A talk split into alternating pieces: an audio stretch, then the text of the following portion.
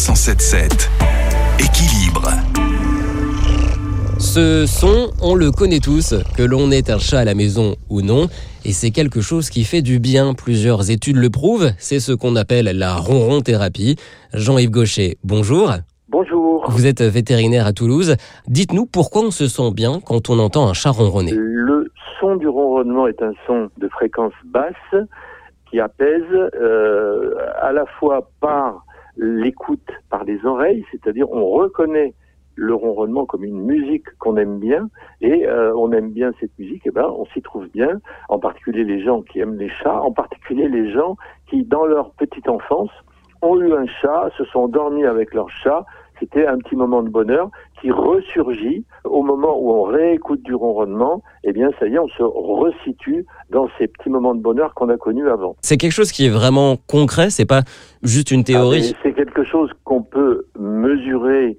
On sait que on a une poussée, une bouffée d'une hormone qui s'appelle la sérotonine. Et cette sérotonine, c'est un petit peu l'hormone du bonheur c'est euh, quelque chose qui nous détend. Mais c'est pas une thérapie, c'est une attitude qu'on a et on profite du chat et le chat, croyez bien, il profite aussi parce que s'il vient, il y trouve son intérêt, la chaleur, les caresses et, euh, et puis euh, bah, de l'amour, hein, pourquoi pas de l'amour Oui, bah oui, pourquoi pas. Alors, euh, si je n'ai pas de chat à la maison, il s'est développé depuis quelques années des bars à chats. En revanche, il y a quelques consignes à respecter pour le bien de ces chats. Alors, ces chats, il faut pas leur donner à manger il faut pas euh, les flasher en termes de photos.